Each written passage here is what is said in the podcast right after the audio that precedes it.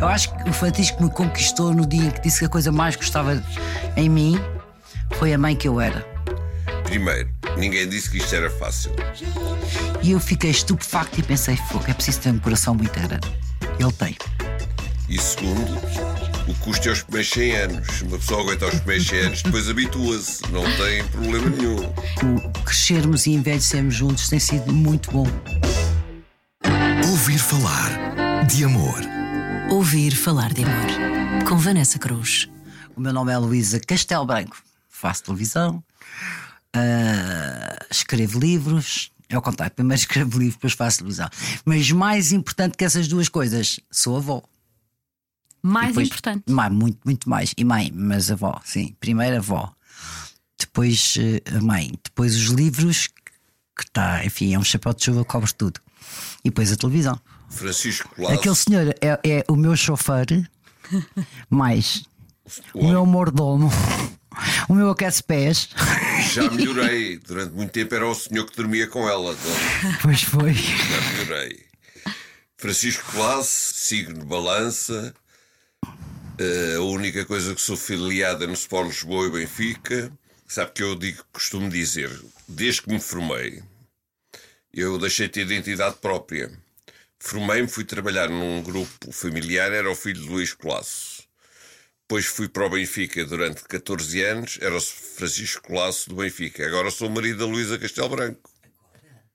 Há 24 anos, há 27. É difícil estar ao lado de uma mulher inteligente com uma visibilidade Olha. pública tão grande? Essa, eh, a Ana Zanatti, eu uma vez numa, numa entrevista exatamente sobre a Luísa, eh, disse é difícil estar a viver com uma mulher inteligente, mas insuportável viver com uma burra. Jorna- eh, a jornalista só opôs, é difícil viver com, a, com uma mulher inteligente. E a Ana Zanatti fez um artigo a desancar-me que eu tive que lhe telefonar a dizer o artigo não era eh, o que eu disse, não foi isso. Quer dizer, não, não é difícil, sabe? Eh, há uma coisa que eu digo sempre: todas as relações, isso, chame-lhe casamento, seja o que for, mesmo em amizades, enquanto as pessoas não se convencerem que é um jogo de cedências, não vão a lado nenhum. É o grande problema, que, na minha opinião, porque é que as relações hoje não duram.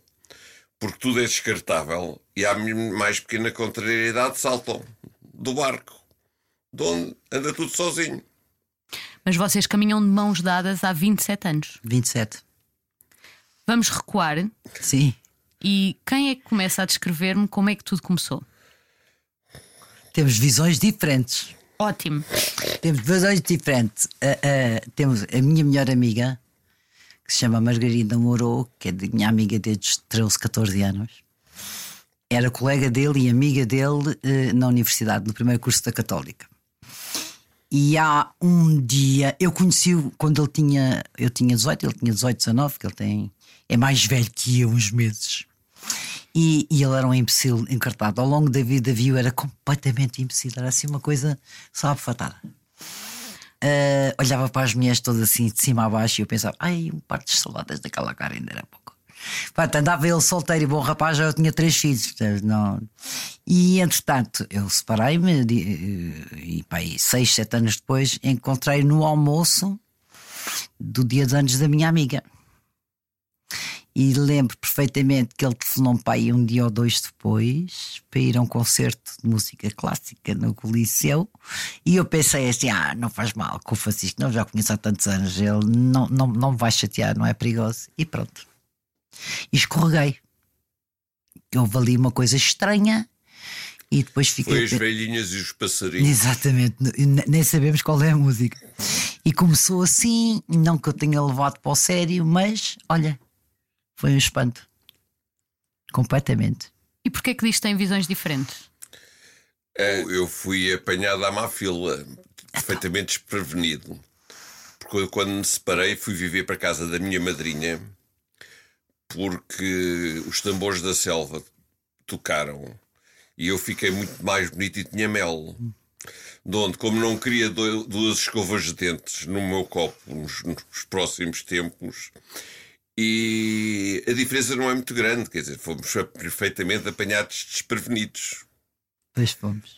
Eu acho que o, o clique principal foi ter caído no goto dos filhos dela.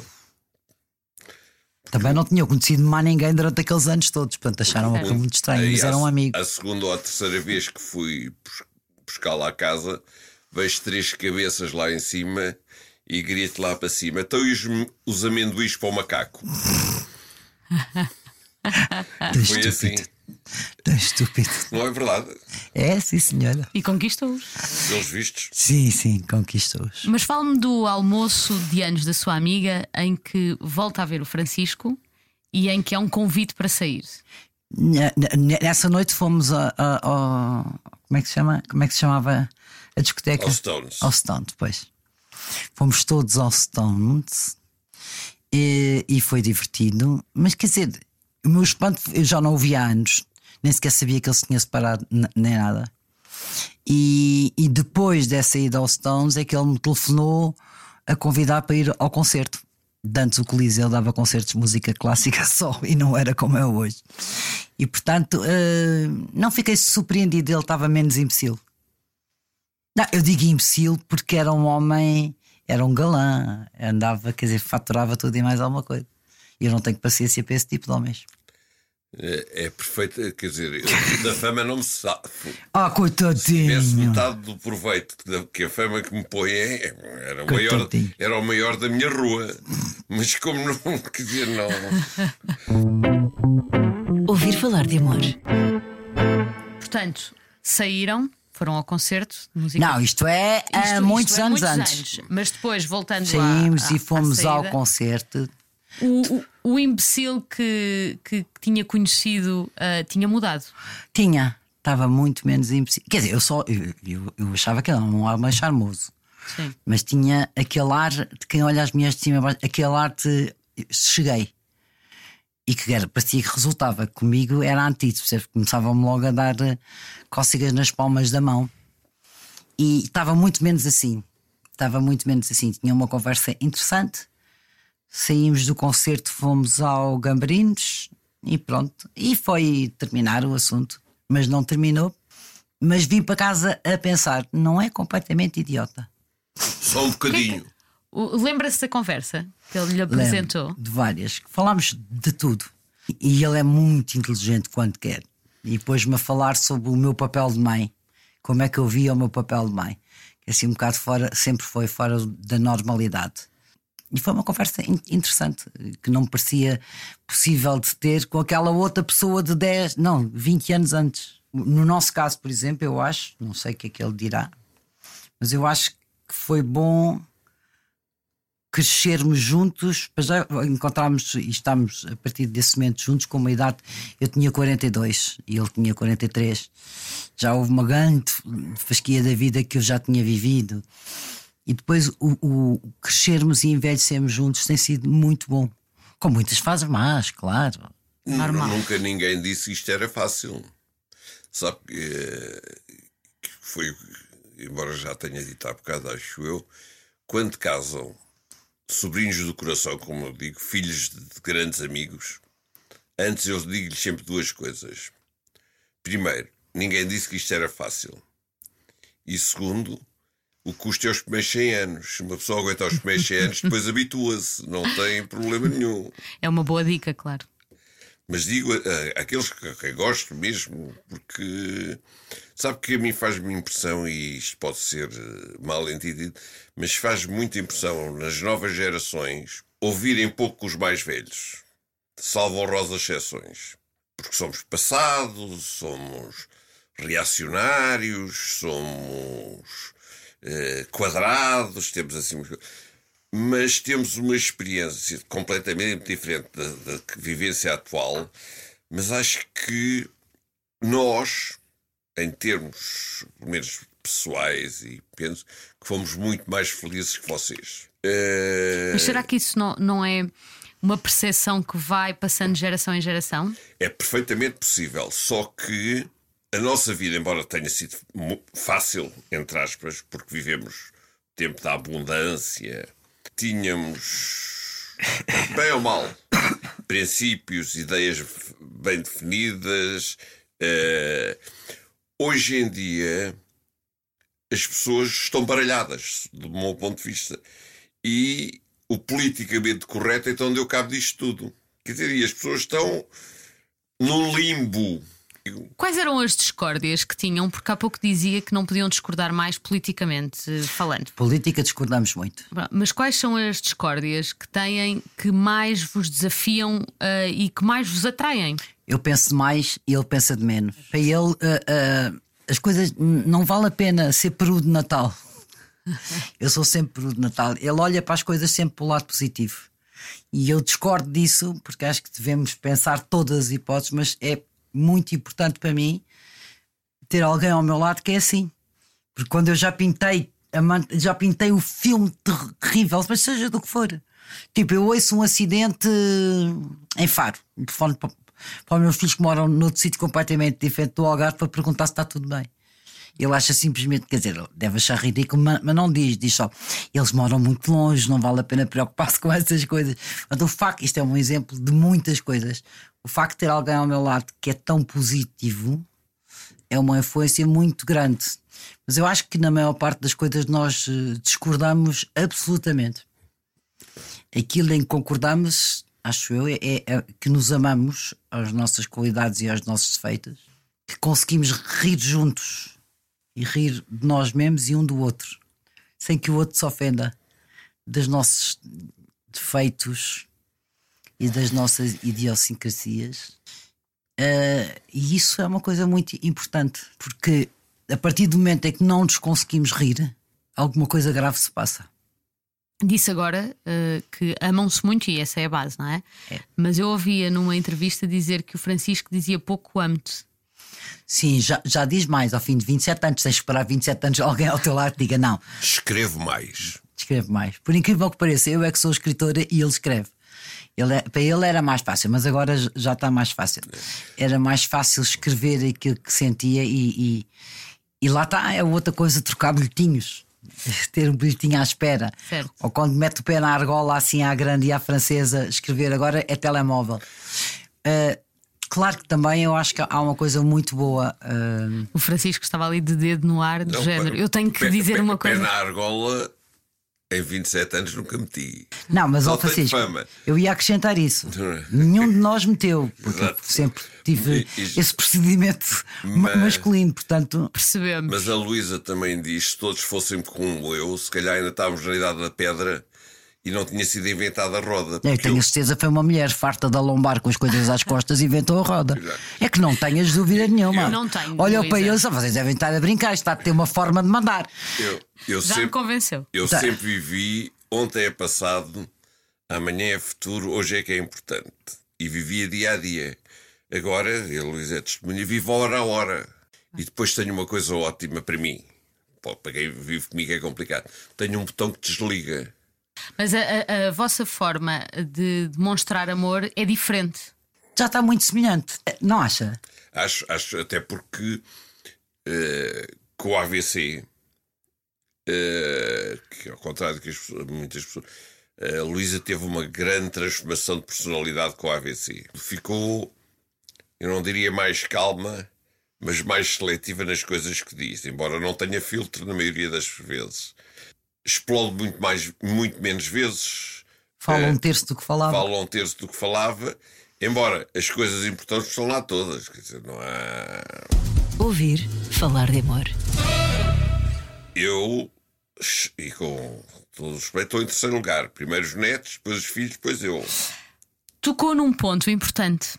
Há pouco, na prioridade e Sim. nas categorias da sua vida, falava que primeiro era a avó, depois era mãe, depois era escritora e não disse amante.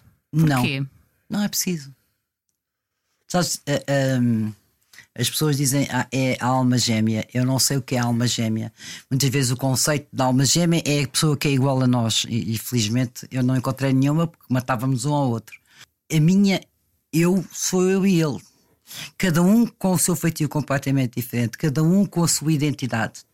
Mas não vale a pena falar nele. Quer dizer, hum, nunca, nunca pensei na idade. Não, uh, quando fiz 60 anos pensei, sexagenário, isto é uma coisa horrível. Rapidamente deixei de ter tempo para pensar, porque havia, era necessário viver e fazer para a vida, portanto deixei tempo para pensar. Hoje em dia a morte preocupa muito mais, até por causa dos meus problemas de falta de saúde. E, e é estranho porque aquilo que eu tenho mais medo é que ele morra antes de mim. Em vez de, muitas vezes penso, Deus queira que eu não fique, como a minha mãe, Deus queira que eu não fique a ser um peso para as pessoas. Isso sim é uma preocupação. Mas a coisa que eu mais, que não me sai da cabeça todos os dias é isso. Eu acho que nunca lhe disse isto a ele, mas é verdade. Porque eh, eu ficaria perdida. Certo. É como se ele fosse o meu espelho. Portanto, quando eu digo eu tá- é inerente que, que ele está lá, percebes? Agora é assim, se me perguntares, eu uma das grandes qualidades do Francisco foi ele dizer-me sempre, percebia perfeitamente que primeiro vinham os meus filhos. E os meus filhos viram sempre antes de toda a gente. Independentemente de eu achar que ele é a outra parte de mim, mas os meus filhos vêm antes. Ah, e depois os meus netos, claro. Eu acho que o Francisco me conquistou no dia em que disse que a coisa mais gostava em mim, no início de- da nossa relação, foi a mãe que eu era. E explicou porquê. E eu acho que foi assim que ele me conquistou, percebes? Porque eu sempre fui uma- carta fora do baralho e, como mãe, sempre fui uma coisa fora do vulgar. E ele percebeu perfeitamente quem eu era. E ainda hoje, eh, o Francisco é a única pessoa que me conhece totalmente, não são os meus filhos. E no dia em que ele partir, a única pessoa que me conhece totalmente deixa de existir. Porque cada um dos meus filhos me conhece ah, eh, conforme o seu feitio, a sua Da identidade. sua maneira. E eu tenho segredos para os meus filhos. Ao longo da vida, eh, muitos anos antes deles saberem, e souberam através de um livro que eu escrevi da doença autoimune que eu tive, o Francisco acompanhou idas para os hospitais, enfim, tanta coisa que eu não queria dizer a eles, porque não vale a pena preocupar quem a gente ama se não há solução. Mas ele estava lá ao lado e assistiu a tudo. Ele aceita-me como, como eu sou, com os meus exageros, com, com, com estas. Eu, há poucas, eu tenho poucas certezas, mas as que tenho são inabaláveis. Perfeitamente in- inabaláveis. E algumas perigosíssimas. Pois, pois. Que é mata as pessoas. É. E com razão, ou sem razão, para ela tem razão sempre. Certo. Mas há pessoas que deixam de ter existência. Há pessoas que deixaram de existir completamente para ela. E podem estar ao, ao meu lado e não existem. São transparentes. Não... Francisco, mas eu. eu- E- mas é, é injusto porque eu sei que isso pode acontecer comigo se eu tiver feito nada para isso. Ah, sim. Vou ali tocar violino. Não, é Parece-me verdade. parece muito difícil isso acontecer depois desta declaração de amor que eu acabei Sim, de ouvir. isso não. Eu aí. Não tenho. Não. Não. Não sei que lhe diga, porque. Ela tem o dom da palavra, coisa que eu não tenho. E fala de sentimentos com uma facilidade que eu sou incapaz, sempre. E então, publicamente, muito menos.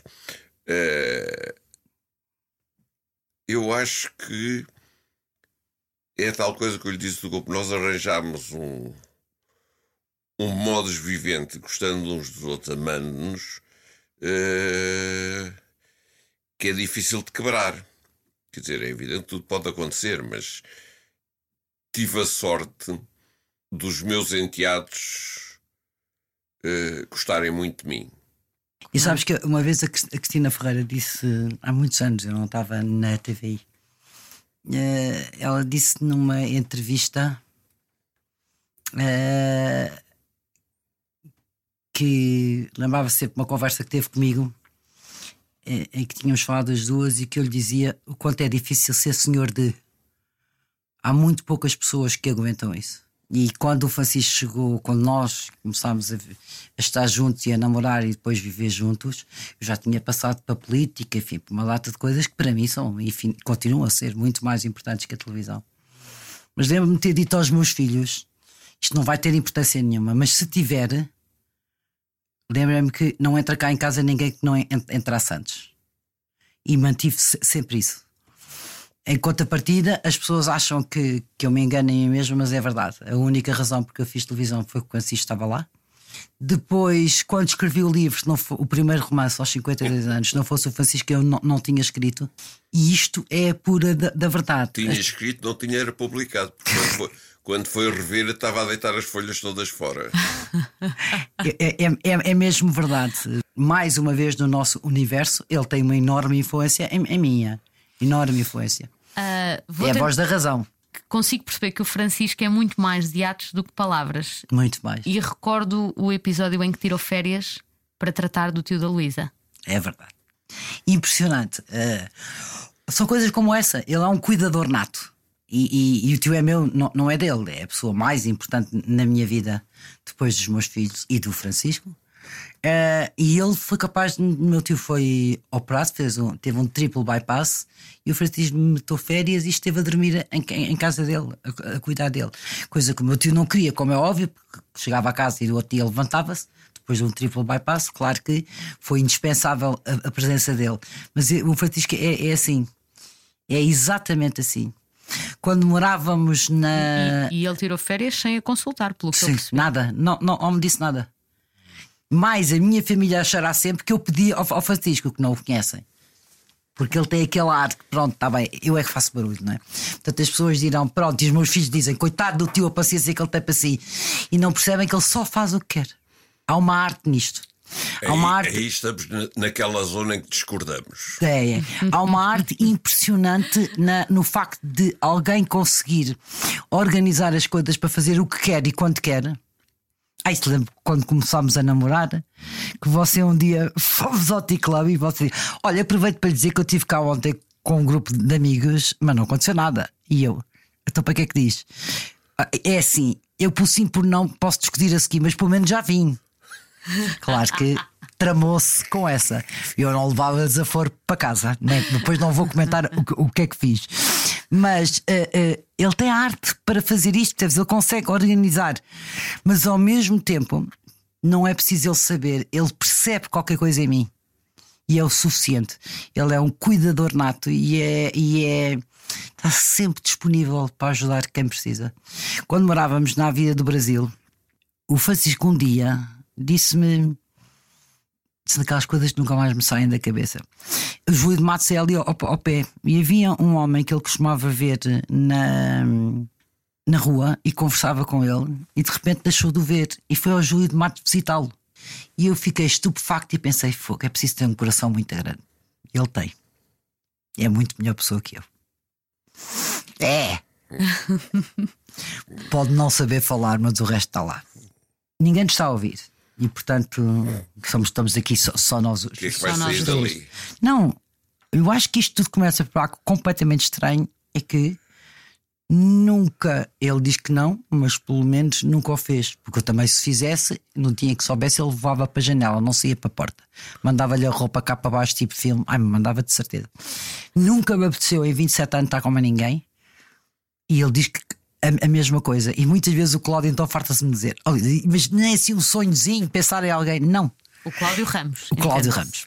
O Cláudio Ramos está sempre a dizer isso não é normal, isso não é normal, mas é absolutamente verdade. E, acho- e isso é muito difícil de perceber. Para mim é. Ouvir falar de amor. Ouvir falar de amor. No princípio de, de começarmos a sair, onde as, as senhoras fazem muitas perguntas, estão sempre a perguntar coisas. E um dia perguntou: Mas porquê é que anda comigo? E eu saí-me do fundo com maior naturalidade porque não me chateia. Houve isto por baixo, às três da manhã, por baixo de um candeeiro, com uma luz amarela lindíssima, numa noite de frio, à porta da, da casa da, da Rua dos Lusíadas. E eu esquengalhei-me a rir e não parei de rir, porque é assim, qualquer mulher está à espera de uma declaração destas, mas porquê que anda comigo? Porque não me chateia. Não é assim um momento Kodak. E a gente tem vários momentos Ko- Kodak. Este é um momento Kodak em que qualquer mulher aspira a isso, não é? E, e isso. Mas era eu, verdade. É- é mas eu parco. mandei para o a rir. É parco em palavras, mas dá tiros certeiros. Completamente, só que é uma mulher normal, que não eu, que nunca na minha vida, nunca me achei dependente do amor de um homem e que eu tinha que ficar se devia ser enterrada. Eu fartei-me de rir, mas qualquer outra pessoa que estivesse à espera, porque você é um amor da pessoa, porque estou apaixonado, porque os sinos tocam, não sei, e de repente um homem diz, porque não me chateia. Qualquer outra mulher, não, eu, eu tenho este sentido de humor, Teria uma- um ataque de fúria. Completamente. Eu é que, quer dizer, ele só andava comigo porque eu andava com ele. e Eu andava com ele enquanto me E apetecesse. ela Ponto, não me ponto final. a sério. do- Não, nunca. Nunca levei a sério. Nunca achei que aquilo fosse uma relação. Somos muito pirosos. São. Sim, eu digo, chamamos amor um ao outro e continuamos apaixonados, é ou não é? É, exatamente, e, e tratamos-nos por você. Ah, isso é que é escabroso, toda a gente. Ah, imenso, vai toda a gente. Ah, eles tratam-se você. Mas é, é uma questão de respeito, de educação, ah, É educação. que vos foi incutida. É educação. educação. Eu trato toda, a gente, ou quase toda a gente por você, trato os meus filhos por você, tratava com os meus pais, às vezes, como eu, com os meus pais, podia haver um momento em que me esquecia, levava uma barleitada que nunca mais me esquecia. tratava os amigos dos meus pais, eram tios e tratava-se por você, portanto fomos educados os dois assim. Mas eh, somos pirosos, tratamos ao amor isto, ao amor aquilo, na- na- nas calmas, em frente às pessoas. Tanto isso como você, não estou nem aí. Já cometeram alguma loucura? Os dois. eh, no dia em que eu tive o AVC, o Francisco todos os anos, no mesmo dia, me oferece rosas. Todos os anos, para comemorar o eu estar viva. Muito bem. E são estas coisinhas assim que ele tem que são verdadeiramente espetaculares. E depois o facto de. Acho extraordinário chegar a esta idade, aos 68, e continuar apaixonado e a perceber imenso alguém. É, bom. extraordinário. É muito bom. É muito bom. É mesmo muito bom. Olha a cara dele. Está escandalizado com esta conversa. Não, de todo. Muito obrigada. Obrigada, Obrigado, nós, querida. Foi Muito obrigada, mesmo- Vanessa. Mas vamos terminar este podcast por saber, aliás, qual é a música que marca a vossa relação. Eu sou muito ligado à música. Ela é Nina Simone. Não, a nossa relação não. Não, nós mas para ela. Não. eh, eu, quando coisa que. Have you seen the most beautiful girl? Não. Então. A do Stevie Wonder. Ah, I just called to Just say I love you. To say I love you. Ele, ele manda-me essa música várias vezes. Nós somos muito ridículos os dois. Ai, ainda bem. Esta, esta foi a golpada final. A machadada final aqui nesta conversa da pirosada. Exatamente. Vamos então despedir-nos a ouvir a música da relação do Francisco Lasso e da Luísa Castelo Branco. Muito obrigada mais uma vez, foi um gosto Obrigado a nós. Obrigado, Vanessa. nós. Foi, Receber-vos. foi um prazer. no podcast Ouvir Falar de Amor. Mas foi pior que ir ao dentista. O problema é que eu acho que isto é verdade. É mesmo. Não deixe de ouvir esta e todas as outras histórias de amor do podcast Ouvir Falar de Amor da Rádio Comercial, com a sonoplastia de Nuno Gonçalo. Obrigada, até breve. No New Year's Day to celebrate. No chocolate covered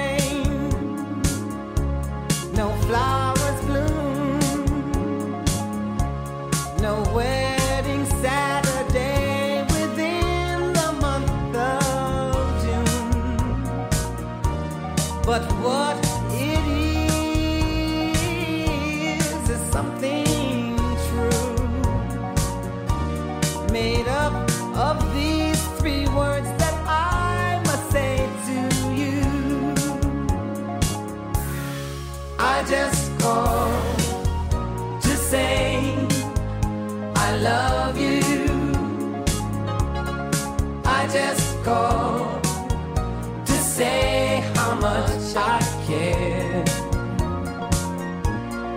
I just called to say I love you, and I mean it from the bottom of my heart. No summer's